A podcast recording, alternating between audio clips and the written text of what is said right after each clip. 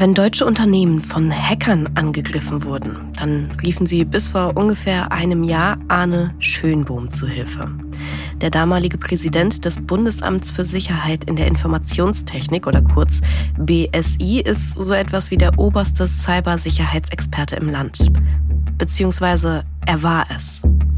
Seine Chefin, Bundesinnenministerin Nancy Faeser von der SPD, die hat Schönbohm im Oktober 2022 des Amtes enthoben, nachdem der Satiriker Jan Böhmermann den BSI-Präsidenten in seiner Sendung mit russischen Nachrichtendiensten in Verbindung gebracht hat. Jetzt, ein Jahr später, ist plötzlich von Stasi-Vorwürfen und Spitzelmethoden die Rede. Diesmal richten sich die Vorwürfe allerdings gegen Faeser, die bei der Hessenwahl Anfang Oktober als SPD-Spitzenkandidatin antritt. CDU-Bundestagsabgeordnete greifen die Ministerin an, weil sie im Fall Schönbohm mindestens vorschnell gehandelt haben soll und den ehemaligen BSI-Chef angeblich sogar vom Verfassungsschutz habe abhören lassen. Belege gibt's dafür nicht, aber es heizt den Wahlkampf an. Es ist vielleicht die Ironie dieser Geschichte, dass die Ministerin nun nachfühlen kann, wie sich Schönbohm vor einem Jahr gefühlt haben dürfte, als er wegen unbewiesener Vorwürfe von Kontakten zu russischen Nachrichtendiensten sein Präsidentenamt beim BSI räumen musste. Bei mir sind Lars Martin Nagel und Michael Verfürden aus dem Investigativteam. Mit ihrer Kollegin Selina Bettendorf vom Tagesspiegel haben sie sich den Fall Schönbohm genauer angesehen und versucht, die Hintergründe seiner Demission zu rekonstruieren. Mit Ihnen werde ich heute darüber sprechen, was an den Vorwürfen gegen den damaligen BSI-Präsidenten und die Ministerin dran ist und was uns all das über die Mechanismen des Berliner Machtapparats lehrt. In diesem Podcast sprechen wir alle zwei Wochen über die größten Streitfälle und Affären der deutschen Wirtschaft. Wer dahinter steckt, wie sie dahin gekommen sind und welches System das zugelassen hat. Mein Name ist Lena Jesberg und damit herzlich willkommen zu Handelsblatt Crime.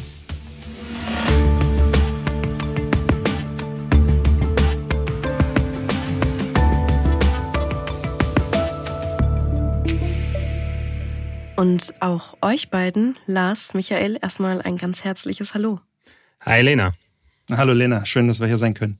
Ich freue mich auch sehr, dass ihr heute hier bei mir im Studio seid und ähm, möchte gleich mal mit einer Frage einsteigen, die eigentlich relativ ungewöhnlich ist für den Anfang eines Podcasts. Warum sprechen wir über die Causa Schönbohm? Weil die ist ja deutlich politischer als die Themen, die wir hier normalerweise besprechen. Warum passt die trotzdem zu Crime?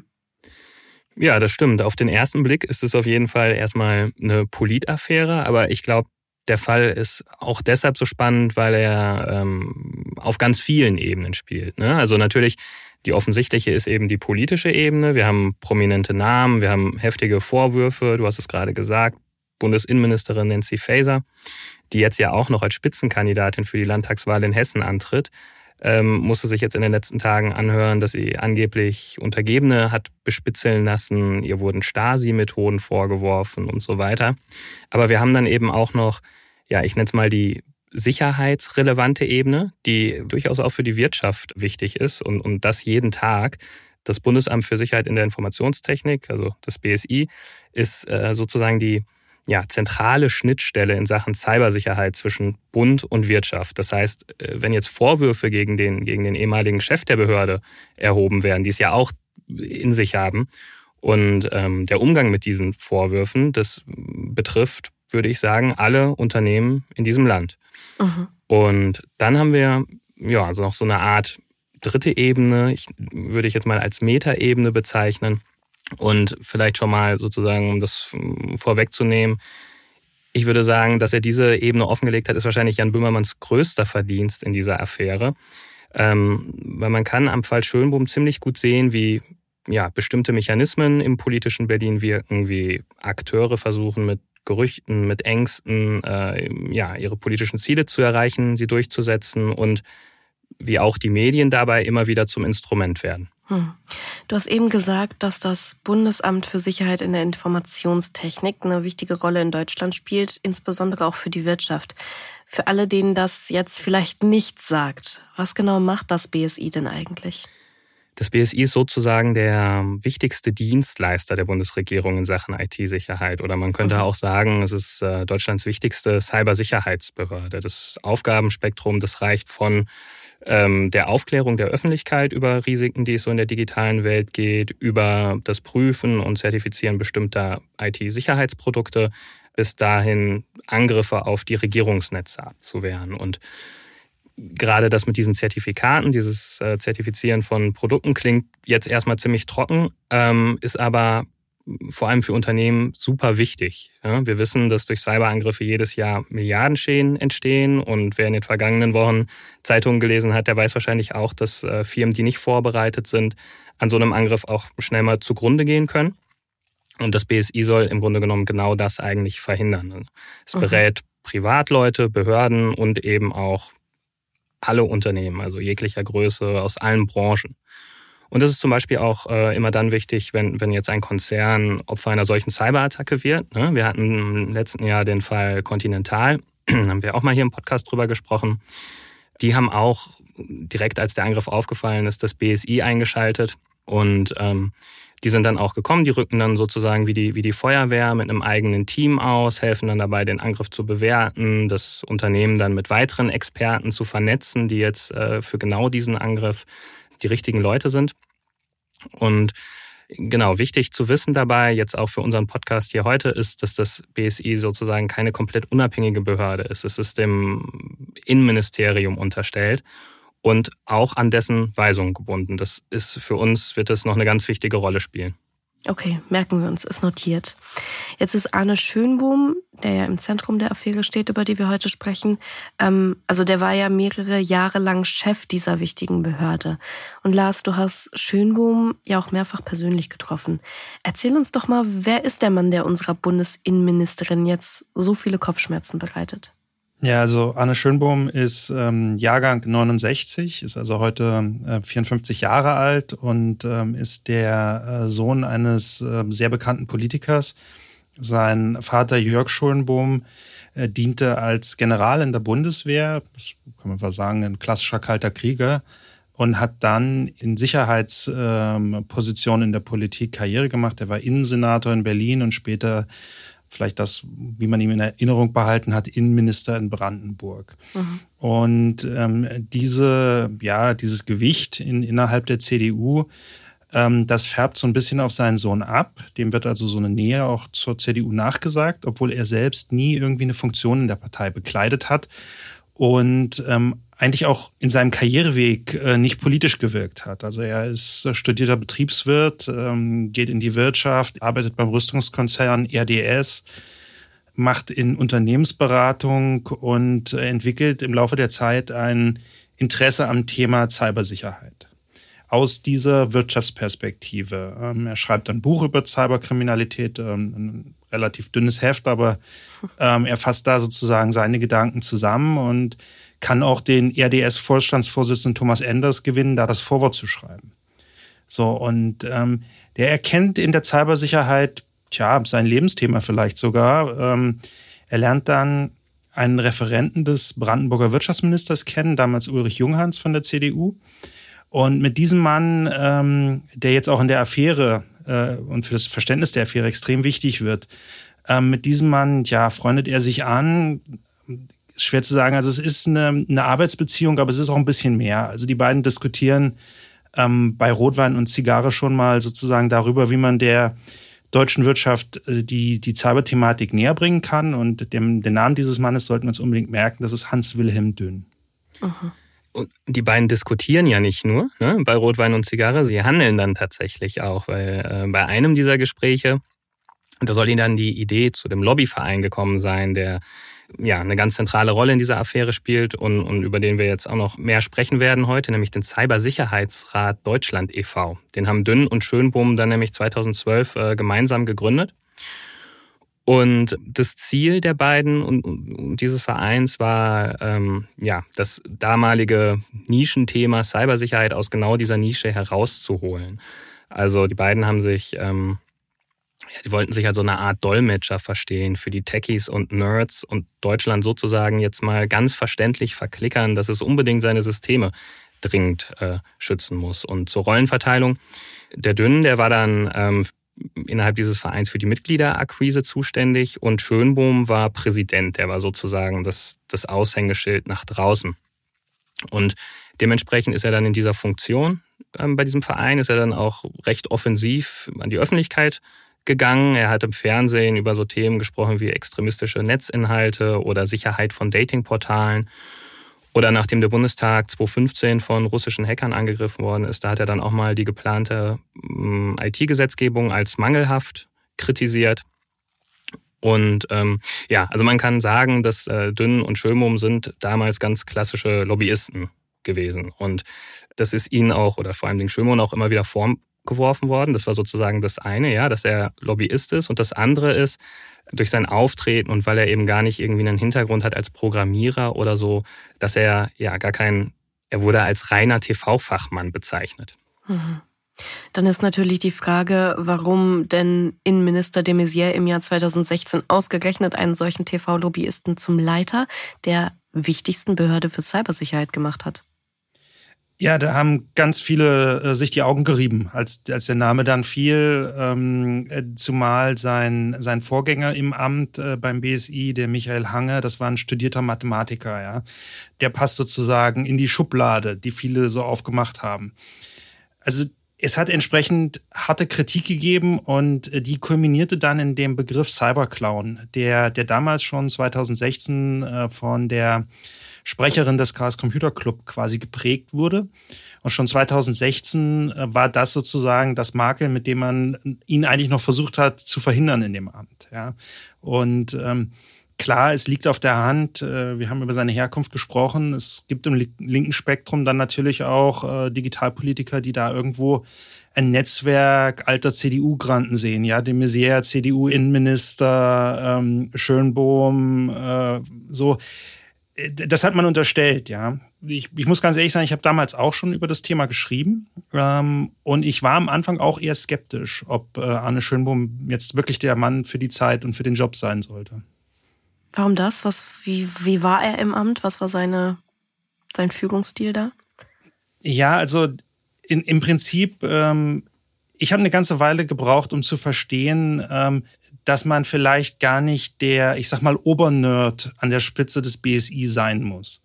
Natürlich brauchst du ein, ein Grundverständnis, aber Schönbohm hat äh, von Anfang an ist der sehr offensiv auf seine Kritiker zugegangen, hat Interviews gegeben, hat irgendwo nie bestritten, dass er, dass er jetzt nicht der Crack ist, dass er nicht selbst programmiert. Ähm, das war ganz klar. Er hat dann gesagt, naja, dafür habe ich doch meine Leute. Ja, das BSI ist ja nicht nur ein Beamter, das sind ganz viele. Und ähm, die Fachleute in den Fachabteilungen, deren Kompetenz ist, ist unbestritten und da kann er sich sozusagen die Expertise auch abholen. Was er tatsächlich von Anfang an ähm, gemacht hat, ist im Prinzip diesen Lobbygedanken weiterzuführen und sehr kommunikativ jetzt als Amtschef auf die Wirtschaft zuzugehen, auf die Medien zuzugehen. Ich habe den in diesen Jahren ein paar Mal getroffen, wenn wir über verschiedene Aspekte von Cyberkriminalität geschrieben haben und er hat eigentlich immer Dinge erklärt und, und gute Vergleiche gebracht. Und da hat er schon seine Berechtigung. Und äh, dann muss man auch sehen, das, was er dann im Amt gemacht hat, das war ja auch nicht, er musste ja nicht Code lesen oder irgendwas. Er sollte diese Behörde umbauen. Mhm. Diese Behörde hat angefangen als vergleichsweise kleine Gruppe, die mal sozusagen aus dem Bundesnachrichtendienst hervorgegangen ist, die geprägt war von äh, Kryptographie und Chiffrierungsexperten. Ähm, und er sollte daraus eine Behörde bauen, die ähm, für die Wirtschaft, für den Bürger sich um Cybersicherheit kümmert. Und ähm, er hat dann im Prinzip im Laufe seiner Amtszeit die Zahl der Mitarbeiter auf 1600 quasi verdoppelt. Das klingt ja erstmal, als hätte Schönbohm da seinen Auftrag erfüllt. Und trotzdem, und ich glaube, das klang auch gerade schon ein bisschen an bei euch, ähm, gibt es die Kritik an seiner Person ja nicht erst seit Böhmermann, oder? Genau, und ähm, da gibt es auch noch mehr Vorwürfe als dieses äh, Lobby-Ding, um das er sozusagen sein Background aber Lars hat ja gerade gesagt, ne, der, der Schönbohm hatte keine Angst davor, auf Kritiker zuzugehen. Er hatte auch äh, absolut keine Angst davor, irgendwo anzuecken. Hm, ein gutes Beispiel ist, dass er sich als Chef dieser Behörde ähm, konsequent wirklich dafür eingesetzt hat, alle Sicherheitslücken zu schließen. Das ist deshalb bemerkenswert, weil andere Behörden, die genauso wie das BSI auch dem Innenministerium unterstellt sind, diese Sicherheitslücken sicher gerne äh, lieber ausnutzen würden, um Kriminelle zu jagen zum Beispiel, ja, das Bundeskriminalamt zum Beispiel. Und es gab in den Jahren, in denen er diesen Posten innehatte, auch immer mal wieder ja, äh, so Fallbeispiele, wo er mit seinen Entscheidungen auch angeeckt ist. Und eines, das jetzt ähm, für uns interessant ist, weil es einerseits äh, ja, zeitlich nah einfach an dieser Affäre liegt und andererseits, ähm, weil es auch um Russland geht, ist ähm, der Fall Kaspersky. Kaspersky ist ein russischer Antivirenkonzern, ziemlich bekannt, ziemlich populär. Und als Russland die Ukraine angegriffen hat, da hat äh, Schömums Behörde ziemlich laut, ziemlich deutlich und öffentlich vor Kaspersky gewarnt. Das ist deshalb bemerkenswert, weil es damals gar keine technischen Beweise dafür gab, dass das Programm, dass irgendwas damit nicht in Ordnung sein könnte, dass es eine Gefahr sein könnte. Also es war also vor allen Dingen ja eine politische Entscheidung.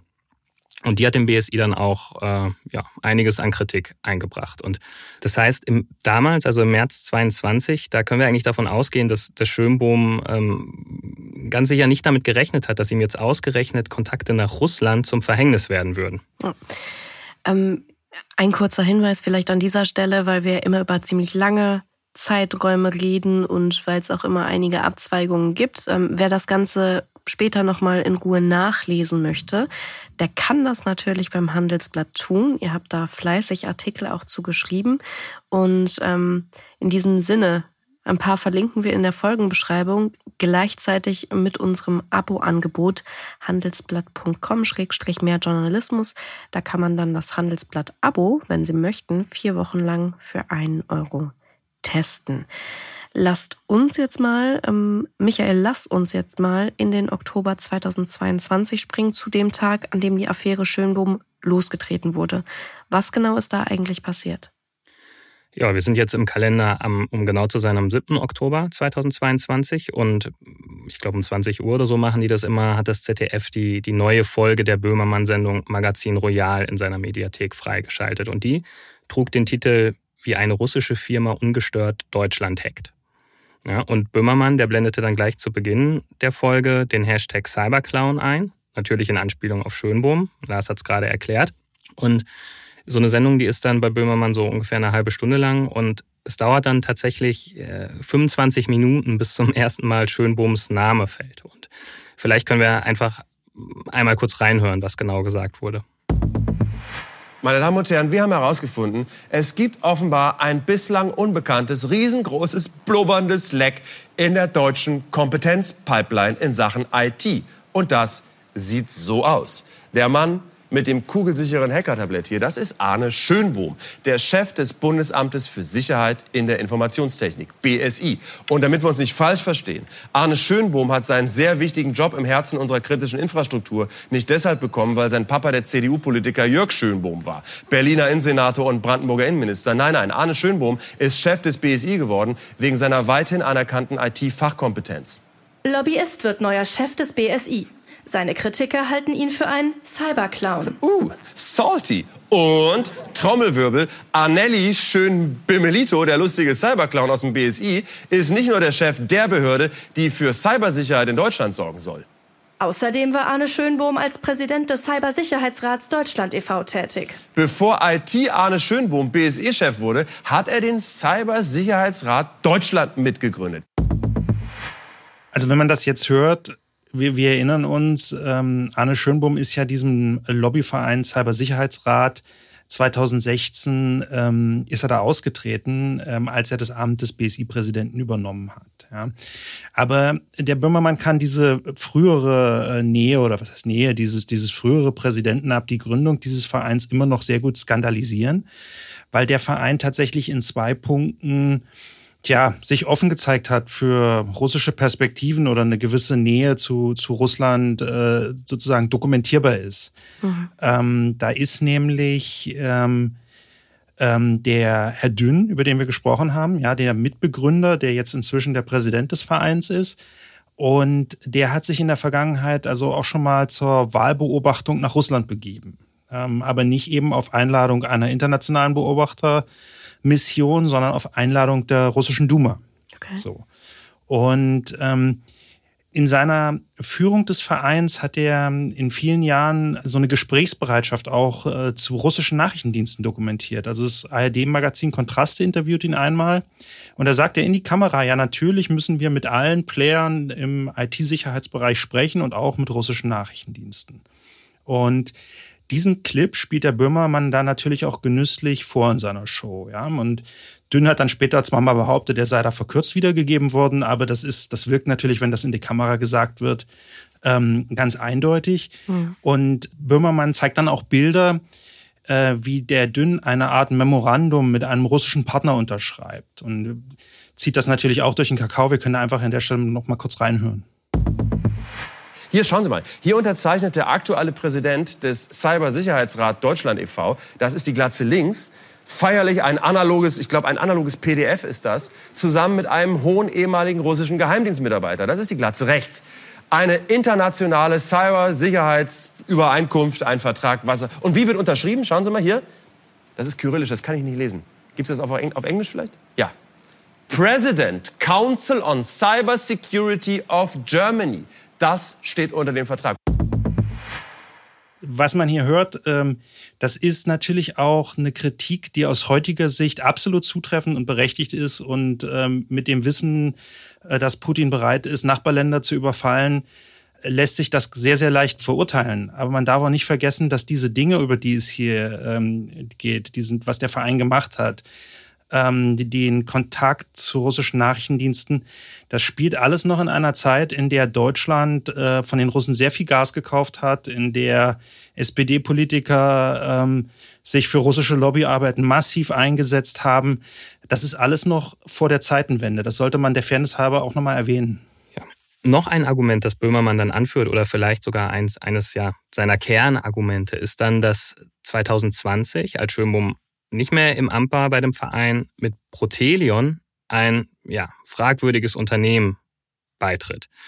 Der Gründer dieses Unternehmens, Andrei Schapschaev, der hat zehn Jahre lang in der Forschungsabteilung des KGB gearbeitet, also des sowjetischen Geheimdienstes. Und dieses Unternehmen hat heute angeblich auch Lizenzen diverser russischer Behörden und auch des FSB, also des, des aktuellen russischen Inlandsgeheimdienstes und zum Beispiel des FBI, also die US-Bundespolizei, die beobachten das Unternehmen super kritisch, haben das auch mit einem Exportverbot belegt. Und das steht jetzt zwar, oder damals zum Zeitpunkt der Böhmermann-Sendung, ist es eigentlich alles äh, schon bekannt. Also man kann das, äh, wenn man den Namen gegoogelt hat, dann hat man das schon auf diversen Blogs und, und in Fachpublikationen gefunden. Aber Böhmermann, der ist jetzt der Erste, der sozusagen diese Dreier-Connection herstellt. Und äh, seine Logik, die, die sieht dann so aus. Schönbohms Ex-Verein mit seinem russlandfreundlichen Präsidenten Dünn und dem Mitgliedsunternehmen Protelion, das nahe an den russischen Nachrichtendiensten ist, muss heißen, dass auch der BSI-Chef kompromittiert ist. Aber was genau hat Böhmermann denn jetzt Schönbohm vorgeworfen? Also man muss sagen, handfeste Beweise für Russland-Verbindungen hat Böhmermann überhaupt gar nicht. Sein Hauptvorwurf mhm. ist eigentlich, dass er diesen Verein mit Dünn einst gegründet hat, dass er Dünn kennt, mit ihm enge ist und dass er ähm, das Schönbohm zum zehnjährigen Jubiläum des Vereins eine Rede dort gehalten hat. Und er spielt dann in seiner Sendung ein Foto von der Jubiläumsfeier ein und vielleicht hören wir nochmal an der Stelle einfach rein, was er dazu gesagt hat. Dieses Foto ist vier Wochen alt. Arne Schönbohm, der Chef vom BSI links, Hans-Wilhelm Dünn rechts, nicht auf dem Foto zu sehen, die deutsche Sicherheit in der Informationstechnik. Und wir haben herausgefunden, wer auch bei dieser Party eingeladen war. Protelion, bitte bei Infotext klingeln. Dann noch lieber ein anständiges Loch in der Pipeline, da weiß man, was man hat, meine Damen und Herren. Die Cybersicherheit in Deutschland ist in Gefahr und zwar durch den Chef der Cybersicherheit in Deutschland. Ja, und wenn man das jetzt so hört, das ist natürlich so ziemlich das härteste Fazit, was äh, Böhmermann in seiner Sendung ziehen kann. Ja, das mhm. ist eine verbale Vernichtung von Schönbohm. Und was halt in dem Moment nicht gesagt wird, ist, äh, dass auch diese umstrittene Rede auf diesem Zehn-Jahres-Jubiläum des Vereins, dass er die hat vorher genehmigen lassen vom Ministerium. Es ist also nicht so, dass im Innenministerium niemand weiß, dass Schönbohm dahin gegangen ist oder dass er irgendwo gegen Auflagen verstoßen hätte, ja. Und dann gehört zur Wahrheit auch dazu, dass dieses Event auch zahlreiche Sicherheitspolitiker und andere Akteure deutscher Sicherheitsbehörden besucht haben. Wenn also dieses Jubiläum tatsächlich jetzt äh, von Russen kompromittiert gewesen sein sollte, wie ja Böhmermann suggeriert, dann hätten in Berlin ganz viele andere Leute neben Schönbohm auch was zu erklären. Ja, aber das wird halt an der Stelle nicht gesagt. Und trotzdem hat die Sendung dann ja eine ziemliche Wucht entfaltet. Wie ging es gleich danach weiter? Ja, die, die Sendung wirkt natürlich auch ähm, im klassischen Böhmermann-Stil sehr unterhaltsam, sehr, ähm, man, man denkt, das rauft sich die Haare, wie kann denn das sein, dass so einer da irgendwo äh, im Amt ist?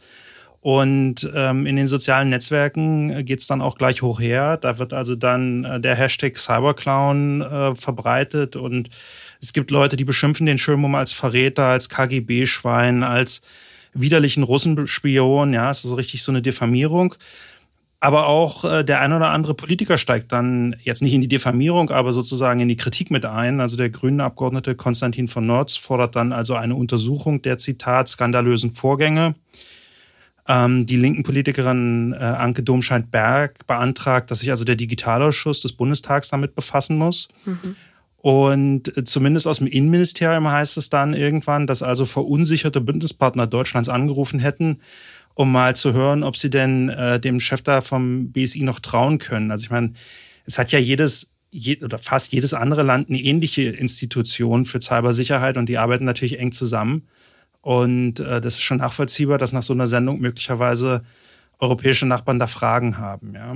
Ich kann mich noch ziemlich genau daran erinnern an diese Sendung. Das war ein Freitagabend. Ähm, ich war mit ein paar Freunden wandern und habe dann also abends irgendwie den Fernseher angemacht und war erst total perplex, weil dieser Cyberclown für mich halt irgendwie aus der Mottenkiste kam. Ja, das war ja schon ein paar Jahre her eigentlich.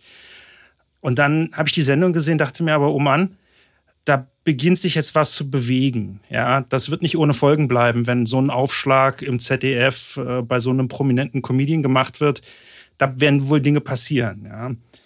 Und Rückblickend äh, haben wir dann erfahren, dass äh, Schönbohm das tatsächlich ähnlich eingestuft hat. Also nicht, dass sich was bewegen würde, sondern dass das eigentlich alles alte Kamellen sind.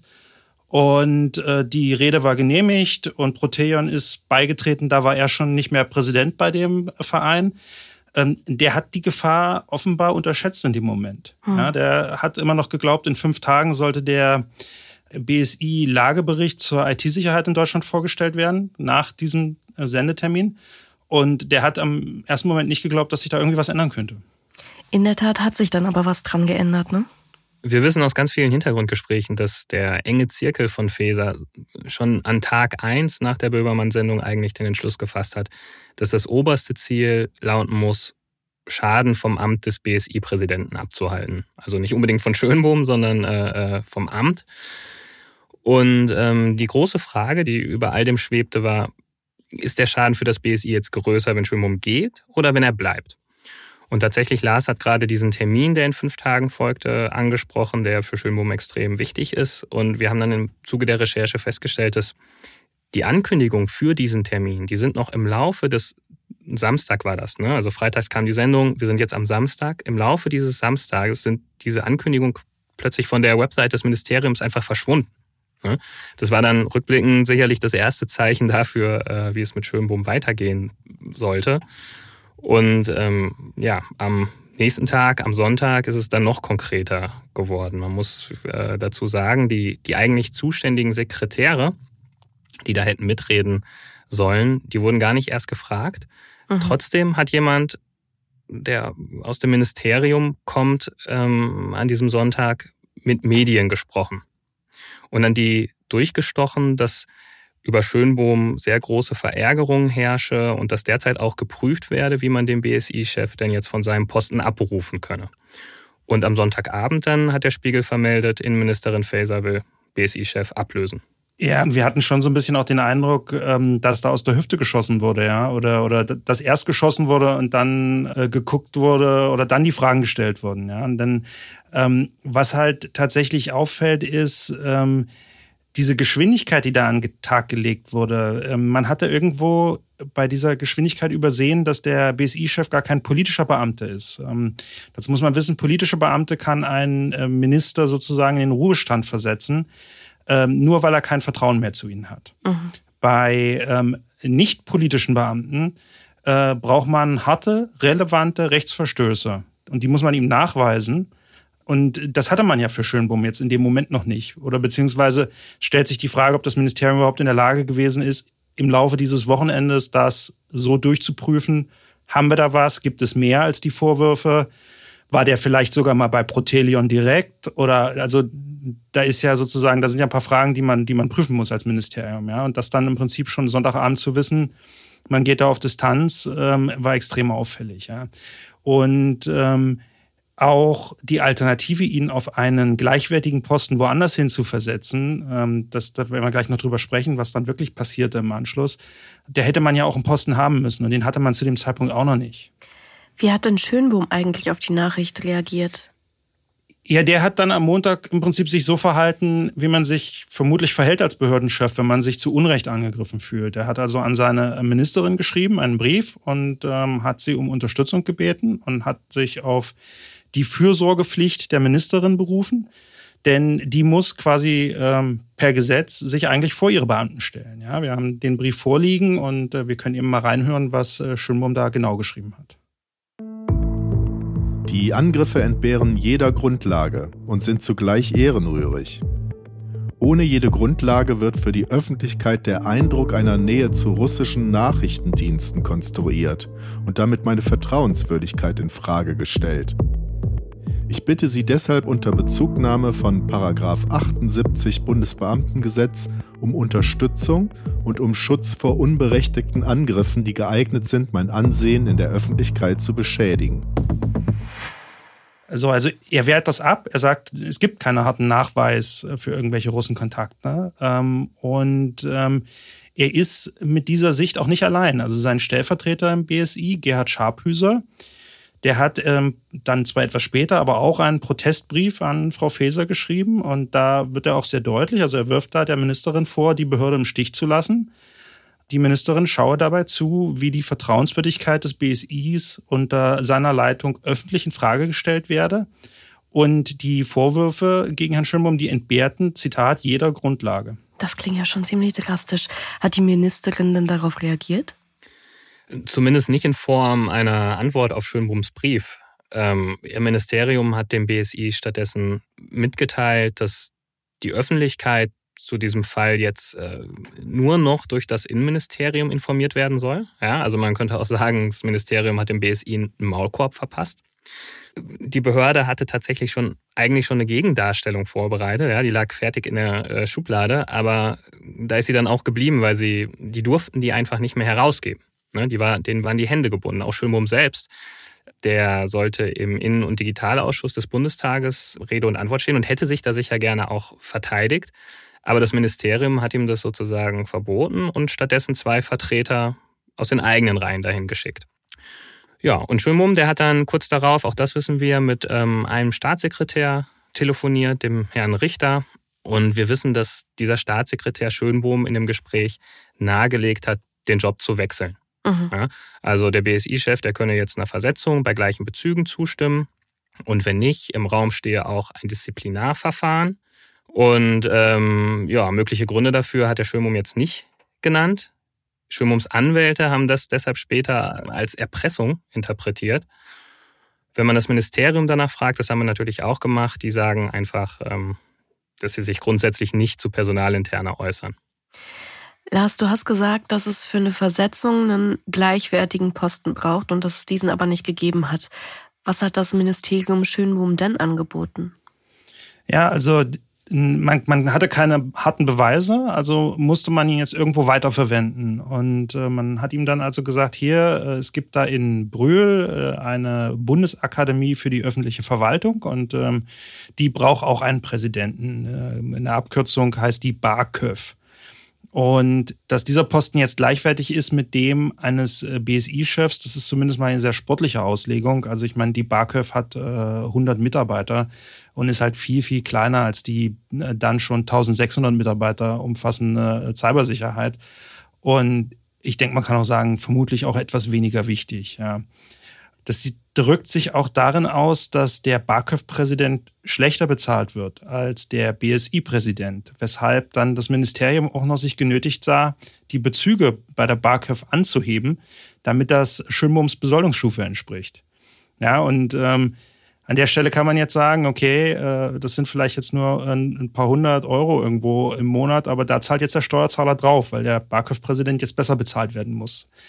Und das nächste Problem, was das Ministerium dann hatte, ähm, ist diese Bundesakademie. Der Präsident, den die hatte, der wollte gar nicht weg. Die hatten äh, den Alexander Eisvogel, ehemaligen Vizepräsident des Verfassungsschutzes, dort an der Spitze dieser Behörde. Und dem hat man im Prinzip keine Wahl gelassen. Der wurde dann versetzt und äh, leitete dann seitdem das Beschaffungsamt des Bundesministeriums des Inneren. Und dessen Schiffern wiederum, die wechselte als Präsidentin äh, zum Statistischen Bundesamt nach Wiesbaden, wo der Vorgänger in Pension ging. Also ein bisschen spitz ausgedrückt gab es da einen munteren Stuhltanz, mhm. weil der Herr Schönbohm jetzt äh, mit einem Posten versorgt werden musste, weil man eben nach der Böhmermann-Sendung so schnell reagiert hatte. Bäumchen wechsel dich. Und dann hat Schönbohm den Job ja angenommen. Er hat sich aber gar nicht so richtig gewehrt, oder? Doch, er, der hat sich gewehrt. Ähm, anderthalb Wochen nach der Böhmermann-Sendung hat er ein Disziplinarverfahren gegen sich selber beantragt. Das klingt jetzt erstmal schräg. Ähm, da gibt's aber gute Gründe für und das ist ein super kluger Schachzug gewesen, weil er einerseits das Ministerium so, äh, das war sein Plan, das Ministerium zu zwingen, ihm jetzt endlich Gründe zu nennen, damit er auch endlich mal eine Chance bekommt, sich zu verteidigen. Ne? Mhm. Ich habe ja gerade über diesen Maulkorb gesprochen. Bisher hatte er keine Gelegenheit, sozusagen seine Verteidigung jetzt äh, öffentlich darzulegen. Und die wollte er sozusagen äh, sich erzwingen. Plus, damit hat er auch dokumentiert, dass er ja, sich keiner Schuld bewusst ist. Gleich am nächsten Tag hat ihn dann aber wiederum ein vierseitiges Schreiben aus dem Innenministerium erreicht. Und zwar ganz konkret von äh, dem Leiter der Abteilung Z, die auch für das Personal zuständig ist, der Herr Martin von Simson. Und dieses Schreiben, das ähm, muss man sagen, hat es echt in sich. Also von Sinsom hat Schwimmum die Arbeit für das BSI mit sofortiger Wirkung untersagt. Und er schreibt dann, dass ähm, der in der öffentlichen Meinung und auch bei der Ministerin entstandene Vertrauensverlust eine weitere Amtsführung unmöglich mache. Und zwar, und jetzt kommt's, Zitat, unabhängig davon, wie stichhaltig die aktuellen Vorwürfe seien und ob sie, nochmal Zitat, sich im Ergebnis als zutreffend erweisen werden. Mhm. Also das muss man sich jetzt mal echt auf der Zunge zergehen lassen. Das bedeutet im Endeffekt, egal ob es jetzt in dieser Affäre Fehlverhalten gibt oder nicht, Schönbohm muss weg. Ja, tatsächlich, dieses Schreiben liest sich so ein bisschen wie ein Dossier, weil das, das eine ist sozusagen die Böhmermann-Sendung, das andere ist, dass man noch so, also die haben halt geguckt, was gab es noch gegen Schönbohm und haben dann eine kleine, haben dann, ich glaube, insgesamt sechs Punkte waren es, da ging es zum Beispiel darum, dass Schönbohm angeblich äh, verantwortlich sei für ausufernde Pressearbeit. Ne? Also mhm. wir haben es eingangs geschildert, mit welchem Auftrag der Mann kam und, und wie er dann diese Behörde aufgebaut hat. Und das wurde ihm jetzt irgendwie plötzlich vorgeworfen als ausufernde Pressearbeit. Ähm, es gab auch eine Ex-Mitarbeiterin, die Schönbohms Führungsverhalten kritisiert hat. Aber all diese Vorwürfe, die waren, oder viele von diesen Vorwürfen stammten aus der Zeit vor, bevor Faeser überhaupt Ministerin war. Ja, also es wirkt tatsächlich ein bisschen so, als hätte man jetzt gesucht, was kann man eigentlich noch gegen den finden. Aber sagt mal, gab es denn gar keine Belege für diese vermeintlichen Nachrichtendienstkontakte? Ja, also das ist ähm, nein, also muss man so hart eigentlich sagen. Der, der Spiegel berichtet dann zwar, dass Proteon überwacht worden sei oder beobachtet worden sei und ähm, dass der Verfassungsschutz wohl auch dünn ähm, abgehört hätte und dabei mut, vermutlich auch Gespräche mit Schönbohm. Mhm. Ähm, also wir können das nicht bis ins Letzte nachvollziehen. Ja, das sind äh, Bereiche, in denen verlässliche Informationen nur sehr schwer zu bekommen sind. Was es natürlich auch anfällig macht, ähm, dass hier versucht wird, mit Informationssplittern irgendwie Politik zu betreiben. Ja, der ähm, Karl-Heinz Dünn hat dann äh, tatsächlich mal bei der G10-Kommission angefragt. Das ist eine Kommission, die solche Lauschangriffe genehmigen muss. Und da kann man auch ganz normal anfragen. Ähm, und die haben mir mitgeteilt, er sei nicht das Ziel der Überwachung deutscher Nachrichtendienste gewesen. Wobei, wenn man diese Formalmitteilung ähm, genauer studiert, ähm, also man will ja auch nicht Abgehörten sagen, dass man sie gerade abhört, wenn man sie im Verdacht hat, ja. Und insofern, ich glaube schon, dass man, wir können es nicht beweisen, aber es besteht durchaus die Möglichkeit, dass der Dünn abgehört oder, oder näher überwacht wurde, ja. Tatsächlich kann man aber eins sicherlich sagen, jetzt in, im Verlauf der Affäre, wenn man etwas Handfestes gegen Herrn Schönbohm gefunden hätte, dann würden wir das heute vermutlich wissen. Ja, so händeringend, wie man nach einem Grund gesucht hat, den Mann loszuwerden oder ihm irgendwie ein Fehlverhalten nachzuweisen, können wir, glaube ich, sicher sein, wenn es irgendwo, ich weiß nicht, ich spekuliere jetzt ja, ein, ein Telefonprotokoll gibt, wo Dünn und Schönbohm über ihren Besuch in einer russischen Sauna berichten, dann wäre das vermutlich heute öffentlich. Da habe ich keinerlei Zweifel dran. Ja.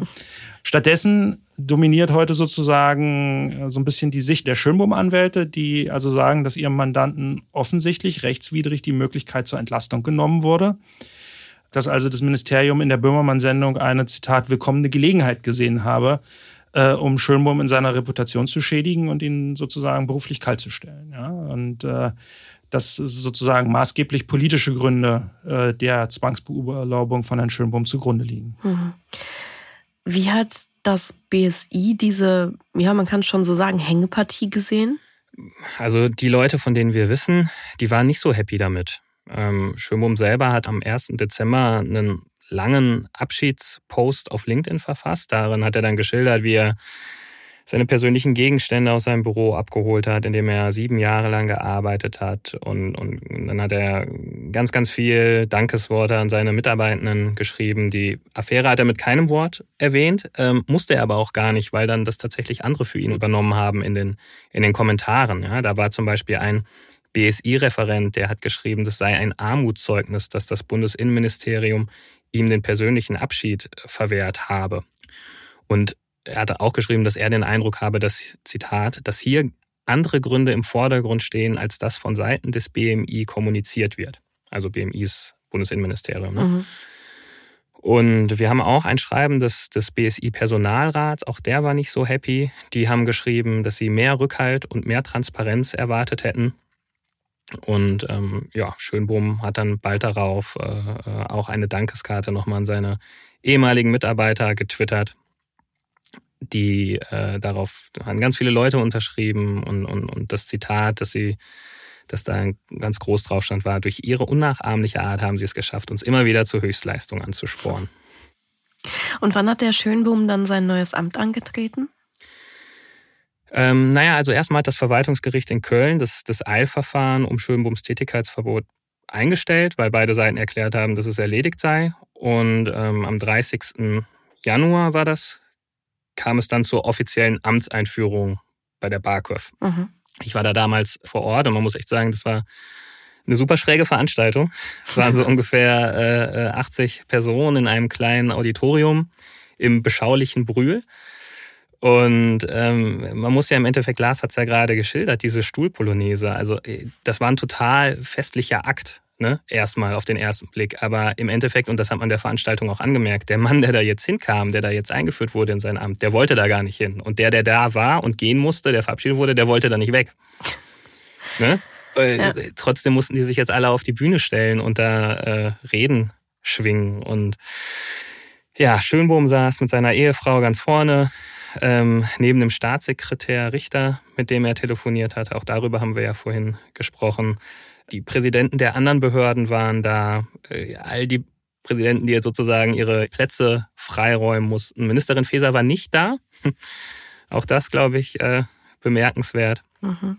Und ähm, ja, es war dann ne, diese Reden auf den Bühnen, also der Staatssekretär zum Beispiel, der hat dann über das schöne Brühl gesprochen, hat ein paar Worte verloren über das sogenannte Online-Zugangsgesetz und Cloud-Dienste. Er hat dann irgendwann auch tatsächlich ein paar persönliche Worte an Schömum gerichtet von der Bühne aus, ja, und hat gesagt, Zitat, Ahne, das ist keine einfache Zeit für dich und deine Familie gewesen.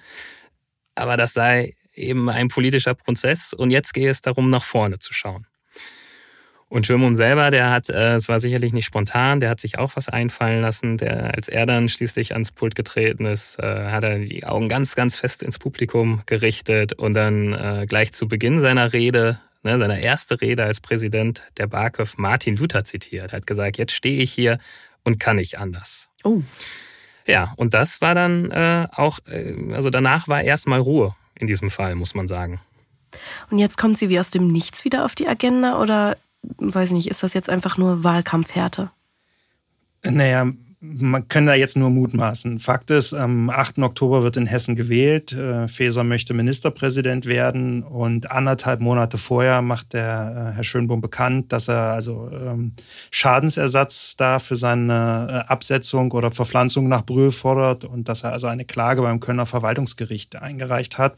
Und ähm, tritt damit im Prinzip die Berichterstattung der letzten äh, zwei, drei Wochen los. Ähm, da fällt dann auf, dass also so eine Bildzeitung fast täglich irgendwo in großen Berichten über diese Mobbingklage dann berichtet. Und ähm, also ich glaube, man wäre sehr naiv, wenn man glaubt, dass das jetzt ein reiner Zufall ist, dass der Herr Schönbohm sozusagen äh, jetzt ausgerechnet in sechs Wochen vor der Wahl ähm, damit kommt. Ähm, er hätte ja auch äh, seit Januar jeden anderen Monat wählen können mhm. äh, mit seiner Entscheidung.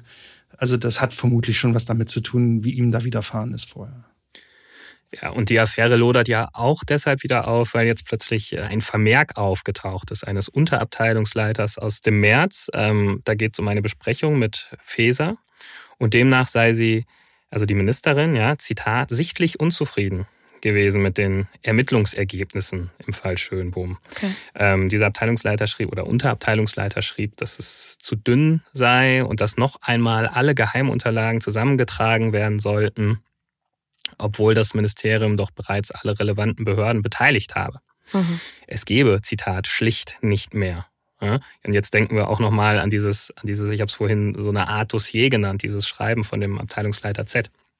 Also man muss sagen, dieser Vermerk, das, ich finde, das spricht auch so ein bisschen für unseren Eindruck, den wir gewonnen hatten, dass Schönbohm letztlich äh, ja in so einer Art Affekt nach der Böhmermann-Sendung gehen musste und nicht wegen wirklich harter Fakten, die sich da jetzt gegen ihn ergeben hätten.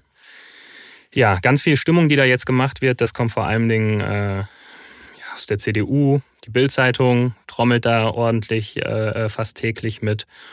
Und ähm, genau, es wurden dann eben auch irgendwann diese Spitzelvorwürfe, wir haben eingangs kurz drüber gesprochen, äh, diese Spitzelvorwürfe gegen Feser äh, erhoben, dass sie angeblich illegal den Geheimdienst eingesetzt habe, wobei man sagen muss, dieser Vermerk von März, der gibt es gar nicht her.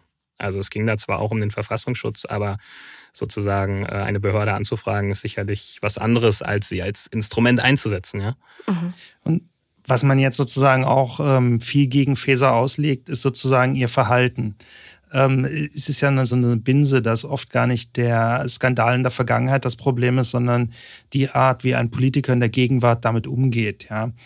Und äh, die CDU macht das auch sehr geschickt. Die laden dann also Faeser zweimal ähm, in den Innenausschuss ein, um sie da zu befragen. Und die schickt aber zweimal dann ihre parlamentarische Staatssekretärin vor. Das ist natürlich äh, Munition für die CDU.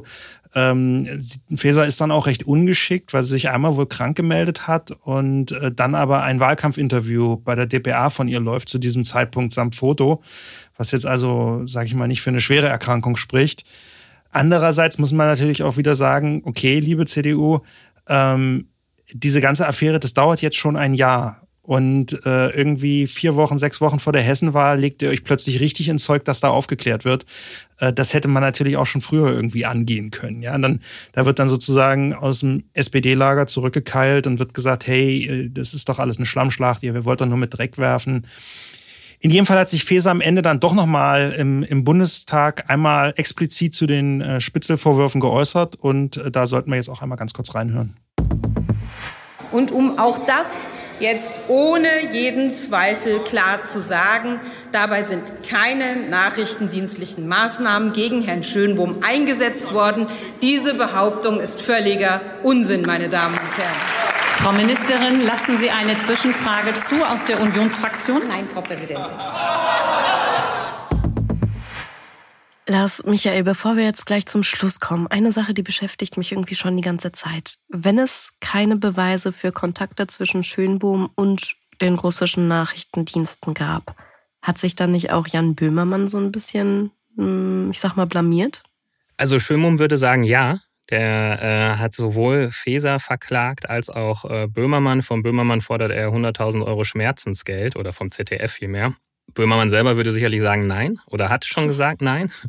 Äh, Im Gegenteil, der verteidigt äh, seine Recherche und seine Sendung. Ähm, hat kürzlich in einem Interview gesagt, äh, Zitat, unsere Kritik an der Kompetenz und Amtsführung des ehemaligen BSI-Chefs Arne Schönbohm steht weiterhin. Und dass er sich für die, für die Reaktion, die die Sendung ausgelöst habe, ähm, ja, nicht zuständig fühlt. Zitat, wir sind nicht verantwortlich für das Handeln eines Ministeriums.